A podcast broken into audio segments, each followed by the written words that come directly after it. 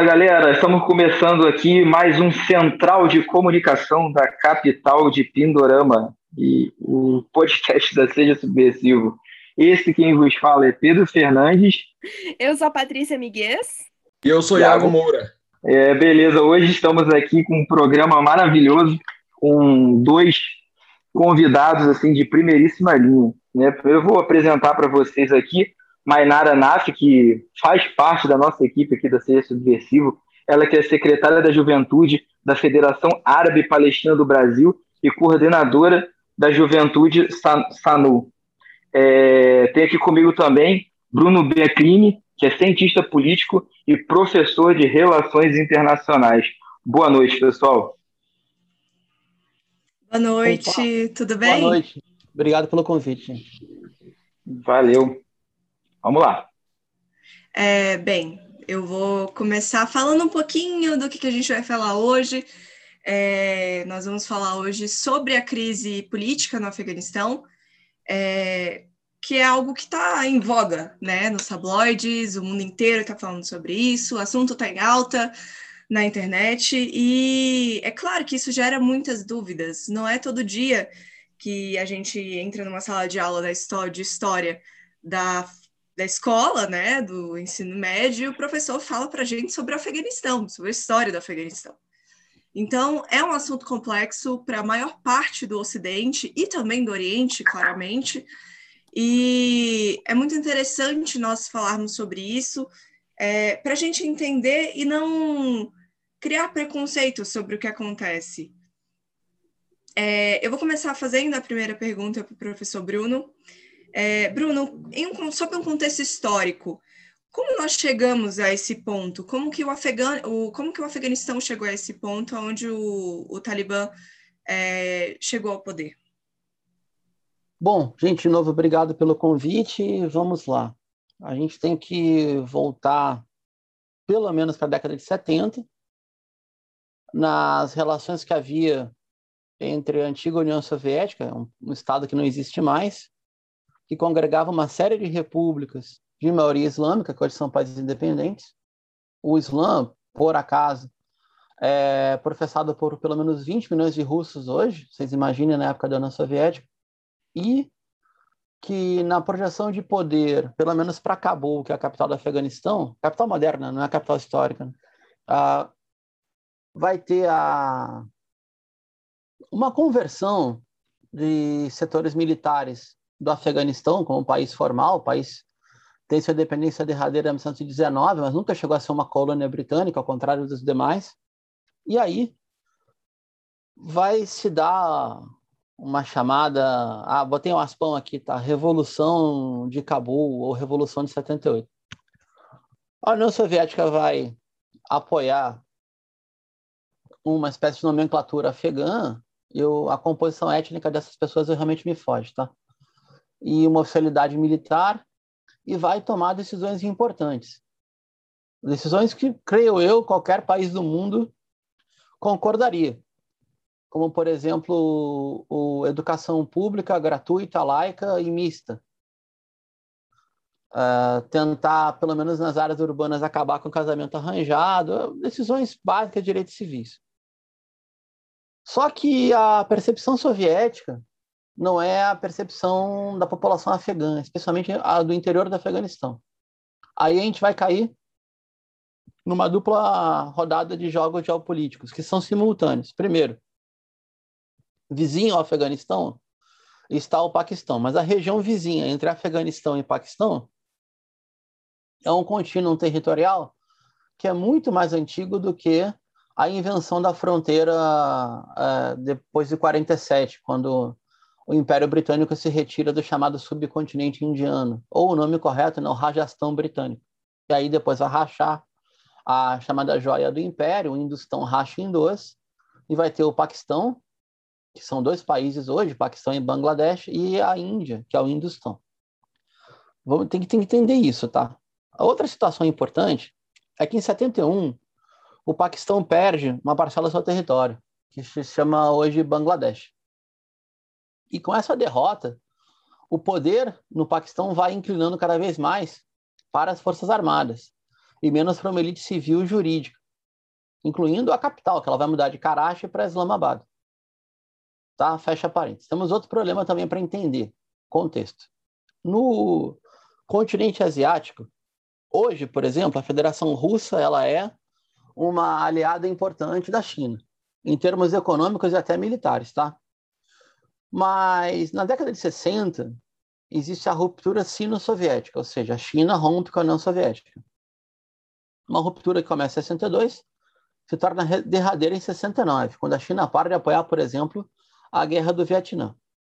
Em 65, a China apoia o Paquistão num conflito contra a Índia, e a Índia é apoiada pela União Soviética. Há uma, há uma disputa geopolítica dentro do antigo bloco socialista, querendo dizer assim, ou de capitalismo de Estado, incluindo Paquistão versus Índia, como pelo menos clientes de armas de China e União Soviética. A isso tem de somar os Estados Unidos. E aí a gente vai ter um problema. Qual é o problema? O problema é o seguinte: a análise do governo Jimmy Carter, especialmente de um assessor de segurança nacional muito importante, é, Zbigniew, eu não sei falando no cara, seria Sigmundo, Zygmunt, Zbigniew Brzezinski, que é um polonês católico de extrema direita, radicado nos Estados Unidos, o Brzezinski. Ele vai fazer uma leitura meio obtusa, que é o seguinte: é, o inimigo é ateu e estatista. Então, através de uma relação do conservadorismo uh, islâmico, especificamente sunita, é importante entender que a guerra do Afeganistão de 78 começou antes da Revolução Islâmica do Irã.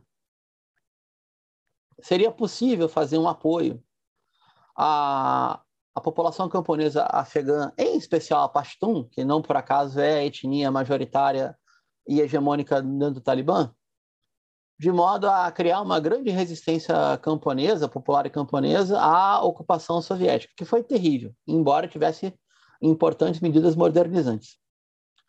Na real, era dar o troco, era fazer o Vietnã da União Soviética no Afeganistão.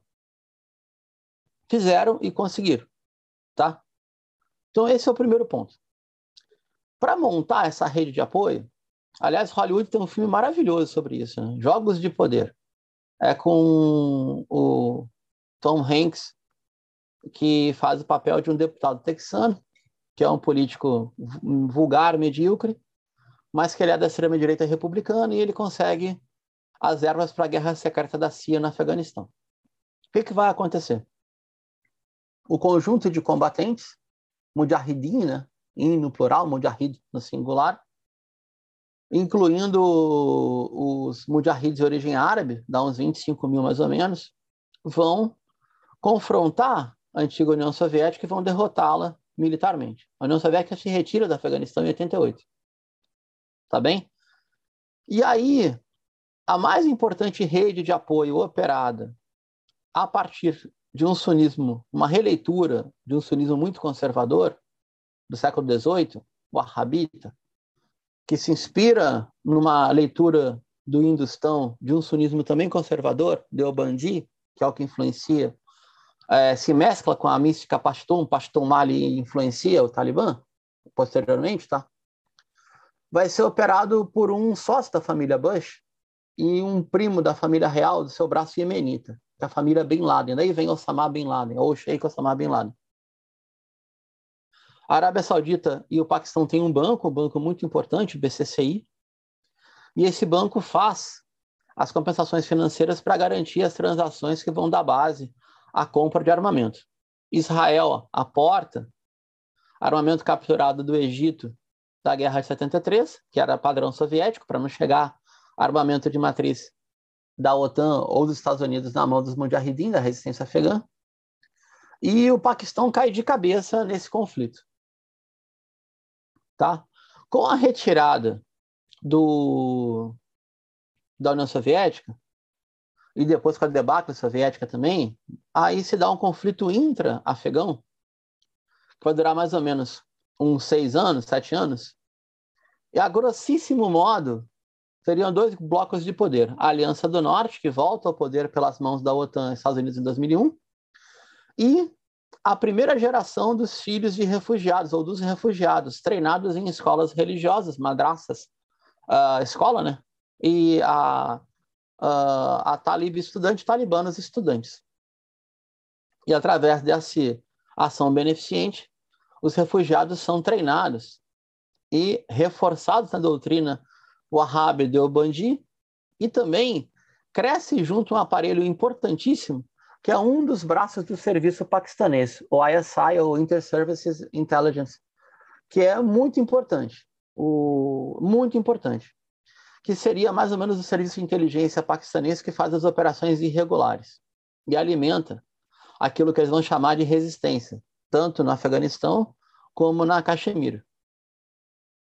A guerra civil é vencida pelas forças uh, mais homogêneas e mais bem treinadas dos talibãs e que são de hegemonia pashtun. E aí sim, aí já tem uma autonomia operacional da inteligência paquistanesa, que criou santuários também, né? O governo do Islamabad cria santuário, santuário não é para orar não, tá, gente? Santuário na gíria da geopolítica é um espaço onde o vizinho não pode atacar. Então criou as áreas federais de governos, eles chamam de governos tribais, bem na fronteira com com o Afeganistão. E então tinha escola, treinamento, homogeneidade, e com isso, até vertentes de língua própria, né? uma forma própria de falar língua pashtun, uma forma própria de falar urdo, que vai se contrapor à Aliança do Norte, que seria a pertença do primeiro presidente, aquele Hamid Karzai, aquele um primeiro presidente do Afeganistão, também não valia muita coisa, assim como esse segundo aí que fugiu para a Tadiquistão com 161 milhões de dólares essa semana. O que, que vai acontecer? O Talibã vence a guerra civil e vai criar o Emirado do Afeganistão.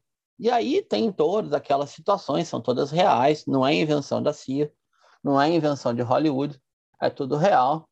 O Talibã vai receber o, o seu seria o seu, seu, seu benfeitor mais importante, o Sheikh Osama Bin Laden, vai ficar lá um tempo depois que ele saiu do Sudão, e aí já mudou tudo. Em 88 é criada uma rede para operar o, o arabismo como uma rede político-militar, que vai chamar a base, Al-Qaeda, tanto que a base era no Afeganistão. E as gerações posteriores a essa vão radicalizar o sunismo conservador militante. Tanto é que a gente vai ter é, princípios de guerra civil na Argélia, no Egito. Vai ter uma vertente da Irmandade Muçulmana que se radicaliza e vai confrontar governos laicos, que já são governos laicos, em sua maioria corruptos, complicados, não da Argélia, tá? A Argélia é autoritária, mas não é corrupto. O do Egito, por exemplo, de Hosni Mubarak e companhia. Tá bem? Talibã no poder, ele vai ter uma relação de complementariedade com a Al-Qaeda, assim como o governo do Paquistão vai ter. Já não vai ter mais o banco deles, o BCC vai ser fechado nos anos 90. Mas a Al-Qaeda já declarou guerra aos cruzados, porque com a, com a guerra do Iraque, a primeira, do Bush pai, eles veem que territórios sagrados do, do Islã e, e também no mundo árabe, a mesma coisa, tá? É, estão ocupados por mais 10 mil soldados gringos e aí a Al-Qaeda declara a guerra ao grande, a, aos Estados Unidos. Eram aliados até então. Tá bem? E fica nesse jogo duplo da monarquia saudita, dos Emirados Árabes Unidos, do Bahrein, de uma parte elite de Oman, e de um conjunto de, diria eu, de setores muito conservadores do sunismo que instrumentalizam esse tipo de prática, tá? Da Al-Qaeda, tá bom?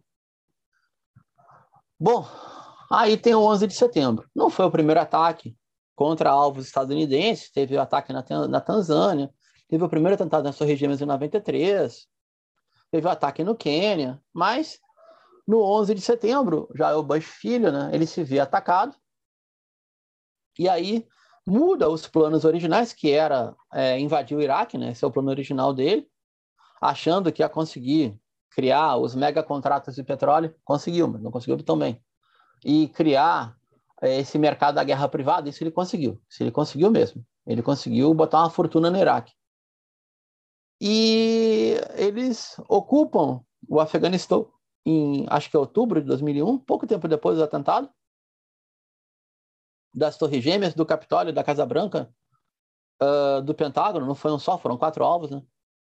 E promovem a segunda invasão de um país ocidental, porque a União Soviética era vista como é, uma potência ortodoxa bizantina, uma contínua das cruzadas, isso aí, e uma continuidade do grande jogo entre o Império Britânico e o Império Russo Czarista do século XIX. Enfim, 20 anos depois, está feita a lambança. Aqueles que eram crianças quando a invasão de 2001, agora são jovens adultos, 20 e tantos, 30 e poucos anos, e formam a espinha dorsal dessa geração do Talibã, que manteve os laços com o Paquistão, entrou no Afeganistão profundo e é, conseguiu militarmente derrotar. Pô, não foi brincadeira isso não, tá? Estados Unidos, Grã-Bretanha, países membros da OTAN. Só a Grã-Bretanha colocou 100 mil soldados no Afeganistão ao longo de 20 anos. E aí, com a retirada do governo Biden, o Biden retira-se, retira suas tropas do Afeganistão, retira de uma forma abrupta, sem negociação. É, literalmente, os donos da terra, os donos de parte da terra, ainda que tenham um sistema de crianças criticável e por vezes execrável, tomam o poder formal nas maiores cidades do Afeganistão. Só para não me alongar mais, gente alonguei demais, né? Mesmo no auge da presença da OTAN, e com os gringos à frente no Afeganistão, a segurança afegã por parte de tropas uh, ocidentais, aí pode botar junto a Austrália e Nova Zelândia também como Ocidente expandido, não passava de um raio de 50, quiçá 70 quilômetros de Cabul. Depois daí era tudo em disputa. Tá? Então a gente pode fazer essa leitura. É, não é um sistema de crianças nem a, a esse sunismo delbandi, muito menos o arabismo, não sei o que é o pior, mas é um jogo também de hipocrisia, porque quem atacou, quem atacou os Estados Unidos foi a Al-Qaeda. A Al-Qaeda é uma organização de base saudita. A maioria dos que atacaram as Torres Gêmeas eram sauditas. Osama Bin Laden é saudita. O seu irmão estava nos Estados Unidos quando houve o, ataque às Torres Gêmeas. Então, se os gringos queriam vingança por um ataque ao seu território, deveriam bombardear Riad. Mac e Medina não, pelo amor de Deus, mas Riad merecia. Né? Deveriam fazer o, uma resposta a quem financia os seus inimigos, como também o atentado ao, ao navio USS Cole no Golfo de, do Iêmen em 2000. E aí vai. Então, tipo, é mais uma hipocrisia dos Estados Unidos, mas a grande lambança.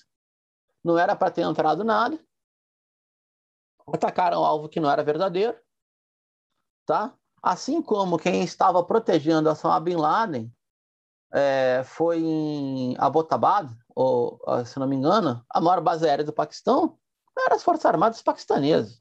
Então, tipo, declararam guerra a, ao Paquistão? Também não. Então, bombardear o Afeganistão parecia fácil. Não foi. Invadir parecia fácil. Não foi. Agora, está dada a grande lambança. É uma derrota ocidental é uma vitória dos donos da terra, mas, infelizmente, a gente tem que falar a verdade, não é um sistema de crenças que seja defensável, a não ser que eles tolerem a multiplicidade partidária, como um partido islâmico moderno e múltiplo, e uma juridicidade múltipla, e não absoluta. Mas isso é outro debate.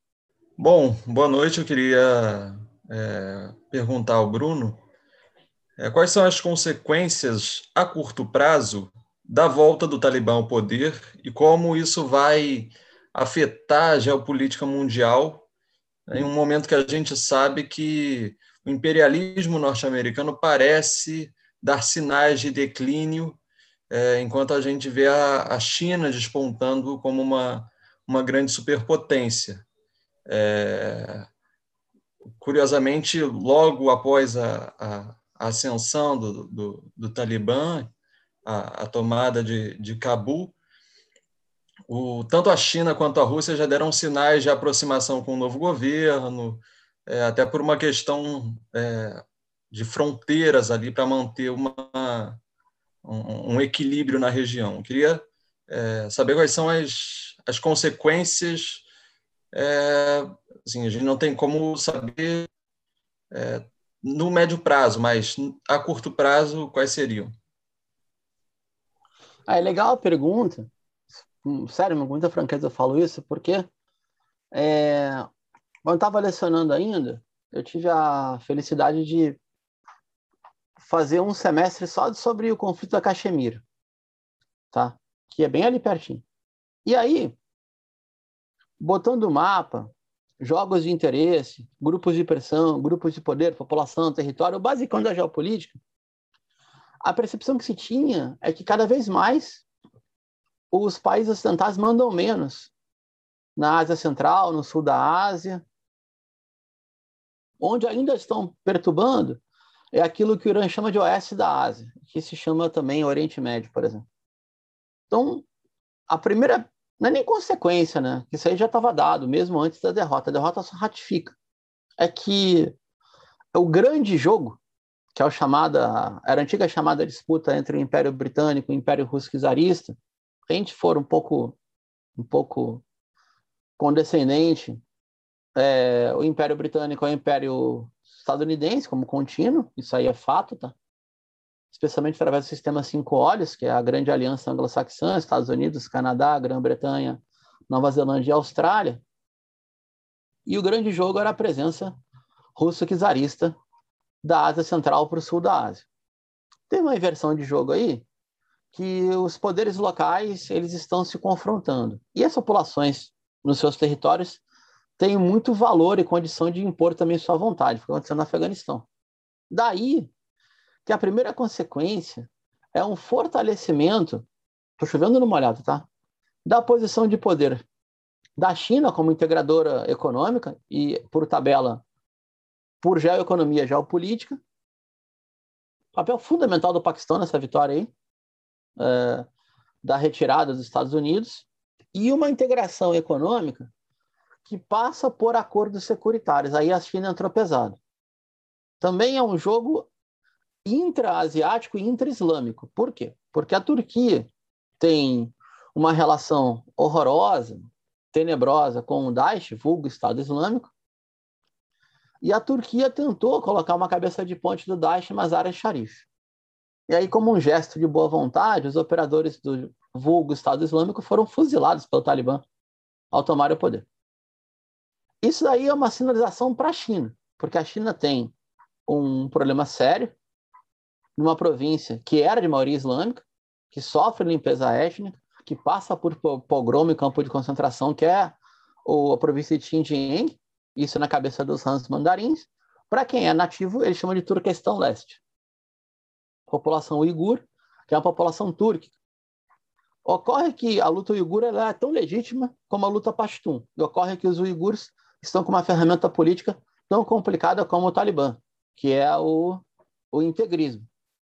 Então, se dá um para de quieto, ou seja, se a Turquia não, não consegue montar, por um acordo, um santuário uigur no Afeganistão, facilita a normalização política com a China, e a China consegue promover rotas de integração econômica da grande nova rota da seda dentro do Afeganistão. Seria essa a primeira leitura. Em relação ao Paquistão, é fundamental. Agora,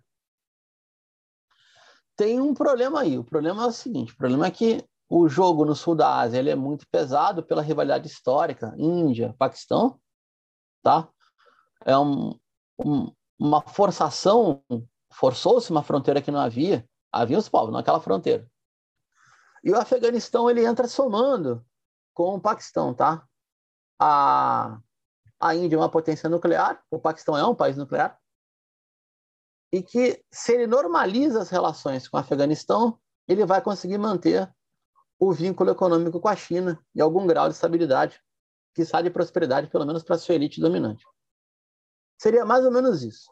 Em última análise, vai caber aos Estados Unidos ficar na borda da Ásia, tipo, voltou a, a voltou ao jogo aquele uh, do final dos anos 50, a periferia da Ásia especialmente essa parte oceânica, Mar do Sul da China, Mar das Filipinas, Mar do Japão, volta a ser a área core da presença estadunidense lá.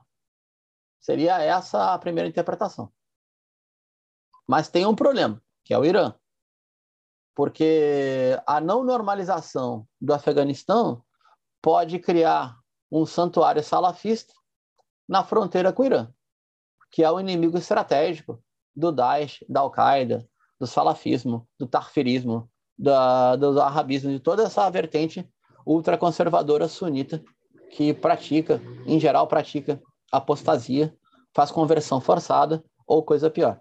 Então, esse, essa incógnita do Irã pode ser também uma explicação para a China e a Rússia tentarem normalizar. Se isso aí for um sinal, menos problemas teremos para as pessoas que moram na região. Uh, o, que eu, o, o, que eu gostaria, assim, da gente explorar um pouco agora, né, que eu gostaria também que, que o professor explicasse para a gente, é, são dois pontos, assim. O primeiro ponto seria uma definição, porque a gente fala muito em sunismo, a gente fala muito em arabismo, e eu acho que é, essas definições, assim, seria interessante colocar, né, pra, principalmente para o ouvinte, e, em segundo lugar, eu gostaria que ele explicasse para a gente até que ponto esse conflito ele é religioso e a partir de que momento ele passa a ser político ou ao contrário. É, porque a gente tem uma questão política, uma questão religiosa, e, e, isso acaba se entrelaçando, né, de uma maneira muito, muito profunda. Então, acho que eu gostaria bastante que o professor explicasse para gente isso, assim. Tá, eu vou começar do final, tentar fazer um aporte na tua pergunta, tá? É... Primeiro, não tem conflito religioso. As populações, elas têm seus territórios, usos, costumes, línguas, seus códigos de justiça e o, o que seria esse essa cultura islâmica ou árabe islâmica comum mesmo, que a maioria do Islã não professa. Desculpa, a maioria do mundo árabe. É, de novo, o Islã não tem a maioria dos seus fiéis dentro do mundo árabe. Tá? Seríamos, somos 400 milhões de árabes no mundo, tem um bi e meio de islamizados no planeta. Mas há uma relação intrínseca entre a cultura árabe e o mundo islâmico. Isso aí é inegável embora a maioria dos islamizados não sejam árabes. Esse é um ponto. O outro, que é muito importante, é o seguinte. É... Quando a gente fala dessa doutrina conservadora, tem que pensar também que é uma doutrina uh, jurídica. É uma forma de organização social e que, ao ter uma base de uma escola doutrinária, utiliza a interpretação uh, da fé através do livro, caixaria, como uma forma de resolução de controvérsias. Então, tipo, é, sejamos francos, tá? Eu, Bruno, não sou, não, não, não sou muçulmano, sou de origem árabe não muçulmano, e evidentemente fui criado num estado laico e gostaria de ter uma justiça laica. Pode ser, não precisa ser togada, não pode ser, mas precisa ser laica. Mas para a região, a multiplicidade jurídica já é uma coisa, já seria de grande avanço. Então, é possível, a gente pode afirmar o seguinte: a, a proximidade ou a familiaridade com temas jurídico-políticos de corte religioso, como o arabismo, como a escola de Obandi que eu citei, etc., aproxima uh, interesses legítimos, uma população étnico-tribal de costumes muito antigos, e que se viu bombardeada pela segunda maior potência do planeta, que era a União Soviética, e depois se viu bombardeada pela maior potência do planeta, que era os Estados Unidos. Tá? E para sobreviver e para resistir à invasão estrangeira duas vezes, reforçaram os seus laços, os seus códigos e também a sua interpretação do Islã porque essas interpretações ultraconservadoras também elas vão ascender, vão crescer à medida em que o Ocidente vai se aproximando e vai invadindo territórios, como é o caso do Rajastão britânico, ou a joia do império, ou o subcontinente indiano, que estava ali do lado. O Afeganistão nunca foi conquistado inteiramente, nem pela União Soviética, nem pela Grã-Bretanha, nem pela Rússia, e agora menos ainda pela OTAN Estados Unidos, mas utiliza é, desse modelo de juridicidade para poder, eu diria eu, autogovernar. Ah, você é a favor? Não. Mas o primeiro princípio nas relações internacionais é a, a autodeterminação dos povos. Não é tolerável que Washington determine o bombardeio de um país inteiro, sendo que esse país pode ser aliado de um inimigo seu, mas não é o seu maior financiador. De novo, tinha que bombardear alguém, que não bombardeou Riad em 2001, depois do 11 de setembro? Esse é um ponto. O outro é mais ou menos o seguinte, ó. É, aí eu, a gente tem que entender as coisas como elas. Aí sim, é o dever ser. O, o, o Afeganistão novo, do Talibã da nova geração, se for um párea no sistema internacional, como foi o primeiro Emirado, nem a China vai querer como aliado, porque a China tem essa tradição de não se meter na política doméstica dos seus parceiros de negócio. Mas a China tem uma fronteira pequena, mas tem, e tem uma fronteira cultural muito grande, tá? Então, esse é um problema que vai ser resolvido se o novo governo de Cabul não se transformar num párea internacional e cumprir o mínimo necessário para ter uma existência dentro do direito internacional, algo que Israel não faz, por exemplo. Mas também Israel tem 300 ogivas nucleares e o orçamento dos Estados Unidos de defesa para dar suporte para dar garantia. Para não me estender, eu queria propor que a gente não pensasse nisso nem como conflito religioso e muito menos como conflito civilizacional, que seria também um absurdo. É extremar o essencialismo cultural. Mas não tem como pensar que esse conjunto de interesses e de formas de vida e de populações muito antigas do Afeganistão vão ser apenas teleguiadas, determinadas por um jogo geopolítico que só aqueles que foram para a universidade vão saber interpretar. Isso aí é falsa, é mentira, não é assim que funciona. Os povos existem, sobrevivem e resistem com os instrumentos socioculturais que eles têm. Eles e elas têm. E no caso do Talibã, o seu maior amigo, além do Paquistão, é o seu terreno. E aí, deu no que deu. Venceram de novo.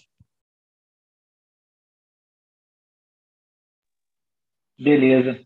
É, seguinte, Bruno, a gente tem tido é, um debate bastante acirrado dentro, principalmente dentro da esquerda, né, é, onde algumas figuras conhecidas, né, não que eu concorde com isso, mas algumas figuras conhecidas como Rui Costa Pimenta, Jones Manuel, Breno Altman, é, eles têm é, defendido é, o resultado né, do, do que aconteceu como uma derrota ao imperialismo americano. E eu gostaria é, de ouvir de você sobre isso. Existe essa possibilidade de que, assim, minimamente pudesse se enxergar isso que está acontecendo no Afeganistão como, é, de fato, uma derrota pro, ao imperialismo americano? Então, eu, eu, vou tentar, hein, Pedro, tentar responder em duas partes, tá? Do okay. ponto de vista geopolítico, por incrível que pareça, eu estou concordando com essas figuras que eu discordo quase sempre tudo. Mas eu discordo na política doméstica, na interpretação do sistema internacional e nas questões daquilo que seria as tradições do socialismo na primeira internacional, tá? É, dos três, assim, aí é o espectro vai da social-democracia ao neo-stalinismo, a uma leitura muito particular do trotskismo, ou seja, eu discordo dos três, Pimenta, Jones e Altman, tá? Mas do ponto de vista geopolítico, esses três analistas, se a gente for uh, generoso com o conceito, estão corretos. Foi isso.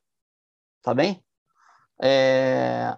O problema é o seguinte: como eles absolutizam o conceito do Lenin de imperialismo, que o Lenin vai estar associando a projeção de capital, a dominância do capital financeiro e a presença militar em escala mundo, a China tem uma presença militar muito importante, tem uma projeção de capital, não tem do capital financeiro, militarmente não está em todo o planeta. Então a China embora tenha seus interesses, não seria um imperialismo ao conceito, por exemplo, de Lenin. Então seria por daí que vem essa história do imperialismo dos Estados Unidos. A nós afeta muito, muito, muito, muito a projeção de poder dos gringos, embora uh, a gente tenha maior presença de capital chinês no Brasil do que de outras origens. Então, a gente pode discutir se o modelo socioeconômico de China, é, ou da China, fala da China, tá? É, não é um capitalismo dirigido pelo governo central, ou algo assim. Mas a gente pode afirmar que as liberdades uh, básicas elas são secundárias e o bem-estar material ele é prioritário. Para ser muito generoso. Agora, essa pergunta e o teu espanto ou o teu debate traz uma, uma segunda consequência, que é o seguinte: é, qualquer derrota do, dos gringos é virtuosa porque eles perderam? Aí, pô, vamos futebolizar, né? Uma coisa uma coisa, outra coisa outra coisa. Qualquer derrota de uma potência estrangeira, especialmente ocidental, que se arvora no direito de bombardear quem quer que seja, invadir quem quer que seja, desestabilizar quem quer que seja, acabar com as cidades inteiras, como hoje também se comemora a triste data do golpe do Irã de 53, porque foi nacionalizado o petróleo, queriam expulsar de lá a presença britânica, o M6 fez um consórcio com a CIA e derrubou um governo eleito, que era uma monarquia parlamentarista, Dr. Mohamed Mossad, em 53. Por isso que o Shah virou um governo absolutista e deu o que deu. Qualquer derrota da projeção de poder deles eu considero importante, válido. Mas nem tudo que resiste ou é posto no lugar da projeção de poder dos gringos vai ser uma sociedade virtuosa e não vai ser uma democracia escandinava. Ou não vai ser um regime autoritário, mas com direitos sociais plenos, como é o caso de Cuba, por exemplo. Então, é, são dois debates. Aí você pode estar falando, pô, mas Quer dizer, então, que não tem socialismo possível fora do Ocidente? Ou sociedades ocidentalizadas? É outro debate. Mas, em princípio, eu diria isso. Sim, o Império Anglo-Saxão perdeu, perdeu feio. Saiu sem deixar nada no lugar. Não tem vazio de poder. Quem entrou no lugar, quem derrotou eles militarmente, estava quase sendo saindo um acordo. Para mim, aí é meu achismo, tá? O governo Joe Biden deixou um pepino para explodir na mão do Irã, pela, pela vizinhança que pode ser um governo salafista ali, e a consequência direta é aumentar no tal do balanço de poder o peso eurasiático, ou seja, o peso de China, Federação Russa, Paquistão, o peso da Turquia, que vai se ver às voltas com uma rivalidade intra-islâmica que não estava um pouco na conta, embora já existisse, e sim, posso afirmar que o Ocidente perde espaço, tá? Mas são coisas diferentes. Eu, particularmente, não acredito, e aí não tem nenhum grau de é, pedantismo intelectual, que nem Jones Manuel, nem Rui Costa Pimenta, nem Breno Alto, nem a maioria dos intérpretes da esquerda brasileira tenham curiosidade de observar as formas jurídicas, políticas, sociais, culturais, as formas de vida reais, existentes e concretas dos territórios uh, eurasiáticos ou de maioria islâmica. Não tem interesse nenhum e ter uma leitura nesse ponto tão ocidental como uma de Washington de fazer uma leitura superficial e distante da forma que as pessoas vivem e gostariam de viver. Seria isso. É, professor, antes de realizar minha pergunta, ainda fazendo um gancho sobre a pergunta do Pedro, eu gostaria de fazer uma provocação muito breve. É, na sua opinião, essa a, a, o, o, ganho, né, o, a, o, Talibã em si, assumir o poder, é, não nutre uma ideia de que a ocupação estadunidense no Afeganistão é, trouxe a paz ao Afeganistão, manteve direitos e etc. Isso não nutre, não nutre de certa forma essa essa imagem dos Estados Unidos como salvador das pátrias? Ah, boa pergunta, Mainara. Tem essa situação, né? O PIB afegão cresceu bastante com a ocupação dos Estados Unidos. A, pelo menos em Cabul e algumas cidades, a presença escolar em escolar feminina cresceu, é verdade também. O acesso à internet é muito grande hoje no Afeganistão, parece que não está bloqueado. Mas, olha, se o custo dos direitos humanos, que aí vira uma guerra de narrativa, né? acabou o fato histórico, acabou a materialidade das coisas. Se o custo dos direitos humanos é sofrer um bombardeio por 10 anos, então que direitos humanos são esses que os humanos não podem viver? Por exercer seus direitos. Se os Estados Unidos tivessem algum interesse em modificar a correlação de força na região, não daria suporte à limpeza étnica que Israel promove, teria uma relação muito tensa com a Arábia Saudita, com os Emirados Árabes, etc. Ou seja, não seria tão condescendente com o, arabismo, o salafismo que praticamente destruiu a Síria, quase levou a Síria à destruição. Então, creio eu, Manara, que eles estão mais preocupados com a autodeterminação de alguns países do que com as formas de vida em sociedade dessas, dessas, dessas populações. É, obrigada pela resposta. Eu gostaria de, também de abordar o seguinte assunto. É, nós, vimos, nós vimos né, na internet, no Twitter especificamente, no Instagram especificamente, muitas pessoas postando é, sobre a questão da, da crise política no, no Talibã, sobre tudo que está acontecendo, é, falando, focando no, nas mulheres afegãs, uhum. é, focando nessa, nesse setor das mulheres afegãs, na, na questão do, da, enfim, da, da imposição da, do, da religião, né? É, e no caso que a gente fala especificamente do Islã. E eu gostaria de, de perguntar ao senhor como que essa, essa repercussão da, dessa, dessa ideia de que as mulheres afegãs seriam, seriam oprimidas é, afeta o, o Oriente e afeta um terço da população é, mundial que professa o islamismo.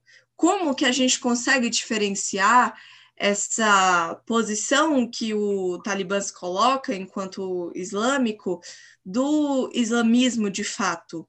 É, e como que isso prejudica os países é, de maioria islâmica, principalmente os países árabes?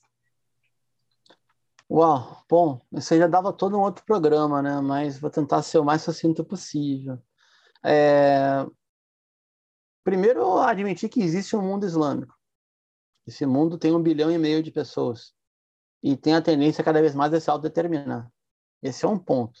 O outro, e aí é, pode soar meio duro, mas vamos entender que, é, bom, eu não sou teólogo, eu não tenho estudos corânicos, eu não venho de família muçulmana, minha família é de origem árabe do Oriente, cristã do Oriente, maronita, mas tenho formação panarabista, não tenho formação falangista ou pró-francesa, como uma parte dos maronitas tem. Daí, a gente tem a tendência a ter a ver com simpatia o mundo islâmico.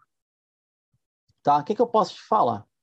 É evidente que o Islã não é um só, são vários, evidente que nem o sunismo ele é um só, são vários também. A gente está diante de uma interpretação de um Islã político que seria mais conservador, teria um pensamento que tentaria reproduzir as relações sociais da Península Arábica no século VII, que é uma coisa meio absurda, mas não tentaria, detentora de tecnologia. Até onde eu sei, Manara, só se combate o Islã político contra o Islã político. Só se combate uma interpretação corânica jurídica com outra interpretação corânica jurídica.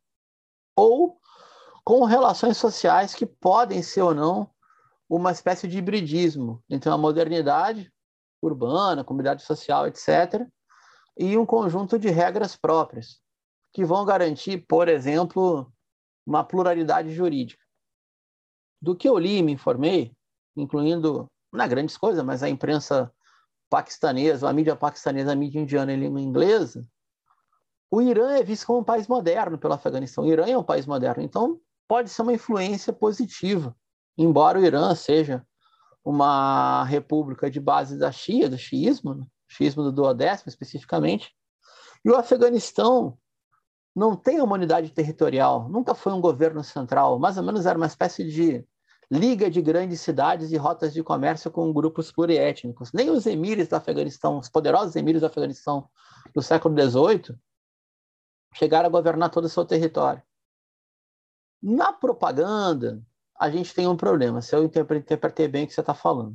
Na propaganda, reforça-se o estereótipo de um Islã que não respeita as mulheres, de um Islã que coloca o, a, o gênero em segundo plano, de um Islã que parece ser moderno para tecnologia e, aspas, medieval para as relações sociais, embora a Idade Média seja uma invenção do Ocidente, quando a Idade Média tinha peste bubônica no Ocidente, havia o esplendor da ciência no mundo árabe islâmico.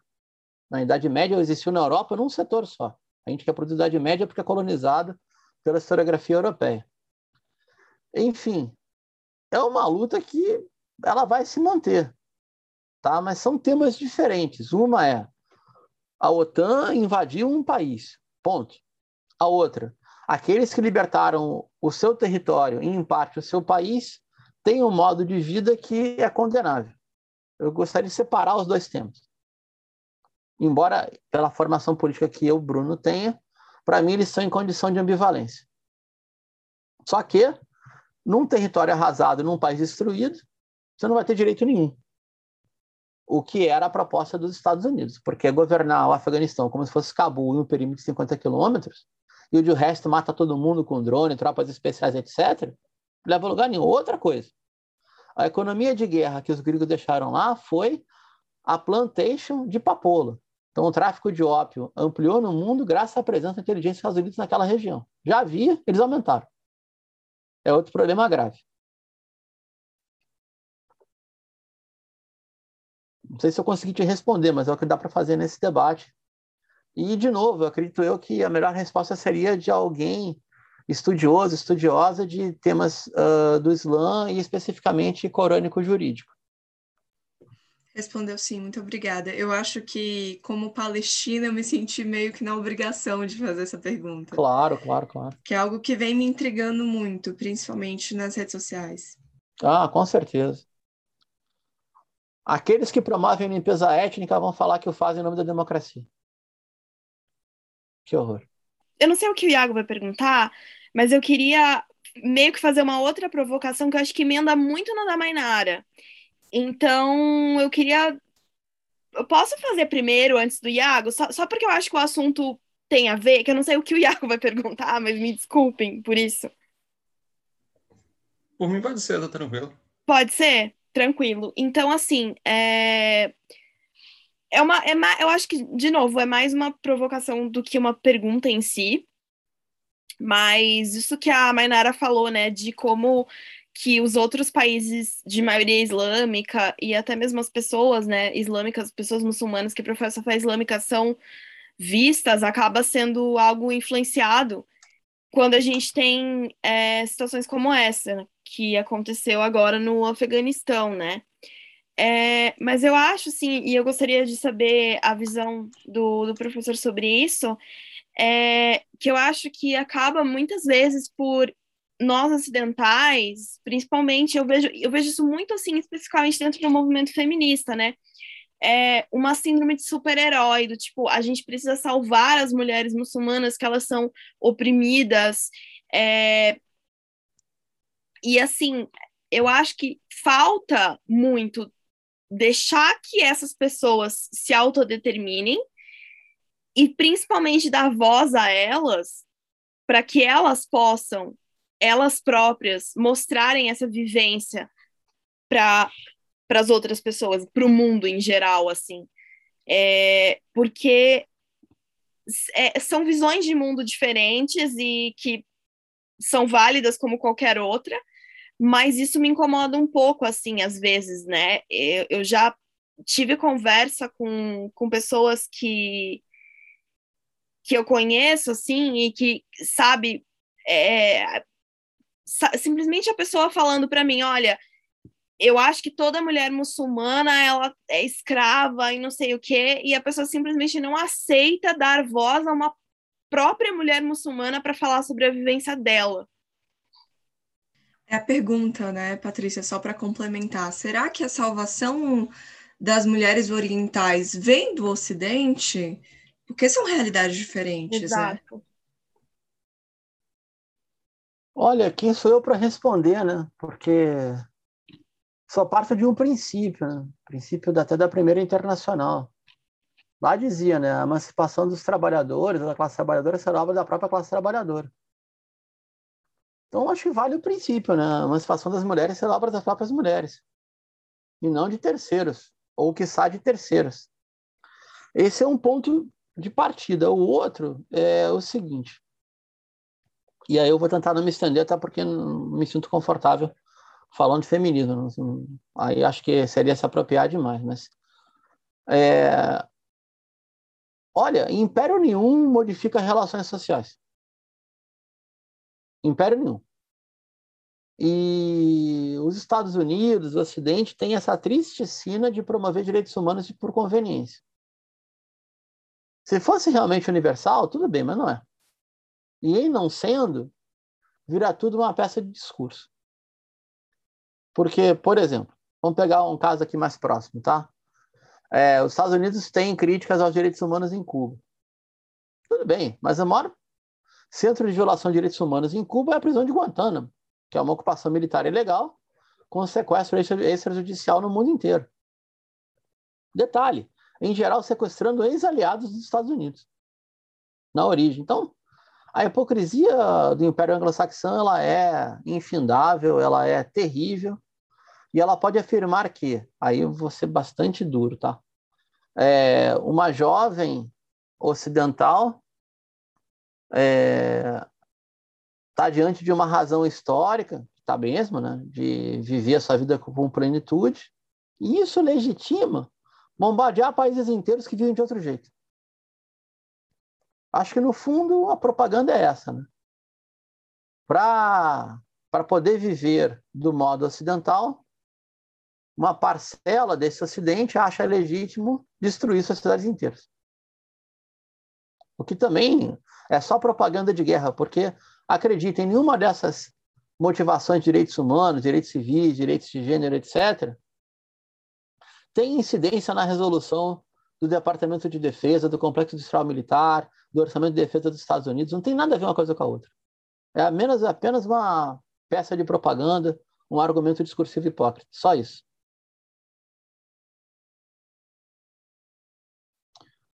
Quando era para fazer, não fizeram, como em Ruanda. Então, tipo, a mim não convence nada.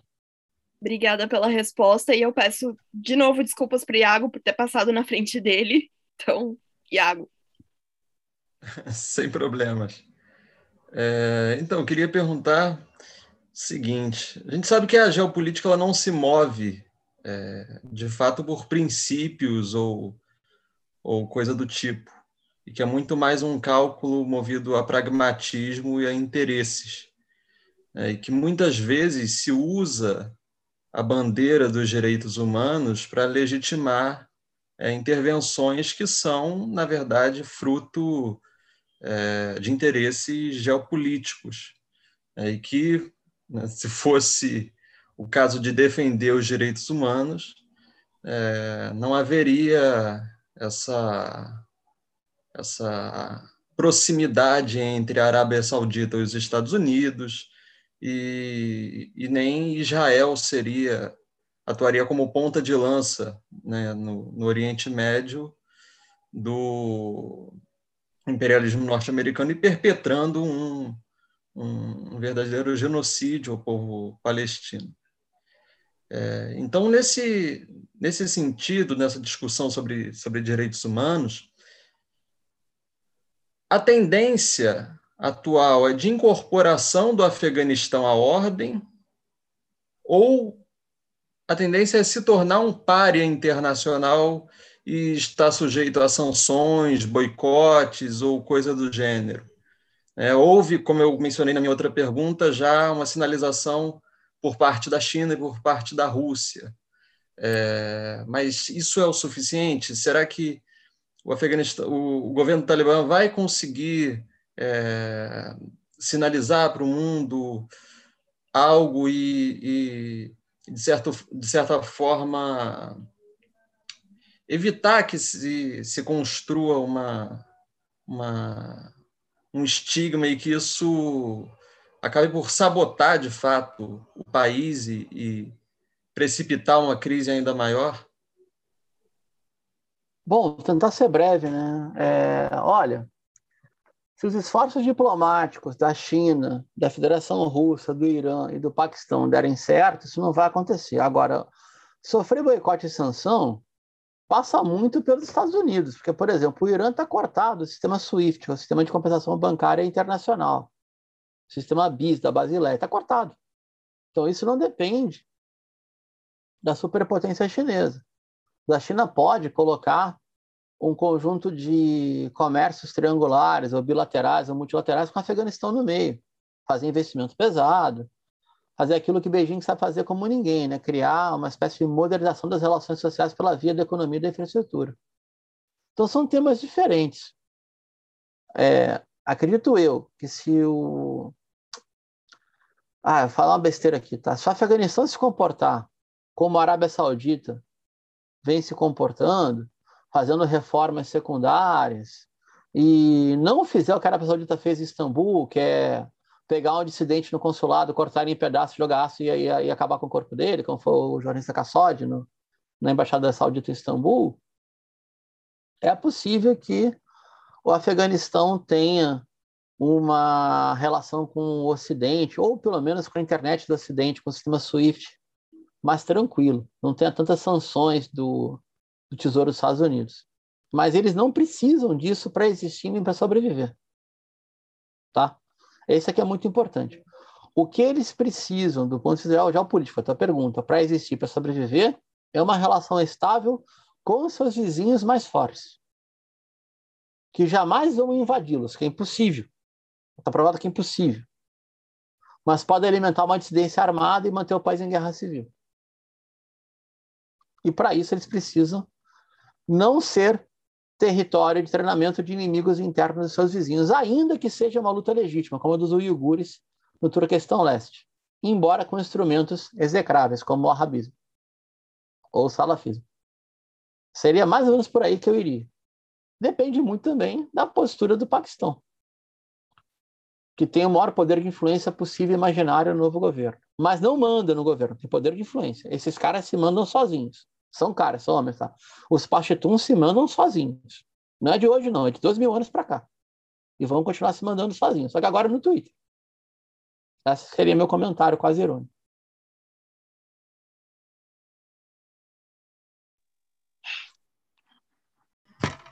É, professor, o senhor se importa de responder mais uma pergunta que eu tenho sobre é, a, a, influência tanto da, da União Soviética quanto dos Estados Unidos sobre a autodeterminação do povo afegão? Não, claro que não. É, eu queria sugerir, eu não tenho nada a ver com esse canal, inclusive é, de uma série, é, é, um canal em língua inglesa, é, se chama Caspian Report, de Mark Caspian, né? Report de reportagem Caspian de Mark Caspian. Caspian Report no YouTube, um bom canal de geopolítica em língua inglesa, e ali tem uma bela interpretação histórica da resistência afegã no século XVIII, que explica muito o que está vivendo hoje. Então, se alguém tiver curiosidade, de novo, eu não tenho nenhuma relação com quem faz esse canal, a não ser se alguém que assiste o canal. Pode ser uma boa fonte, embora muito em cima do, da moral maquiavélica, do maquiavelismo geopolítico.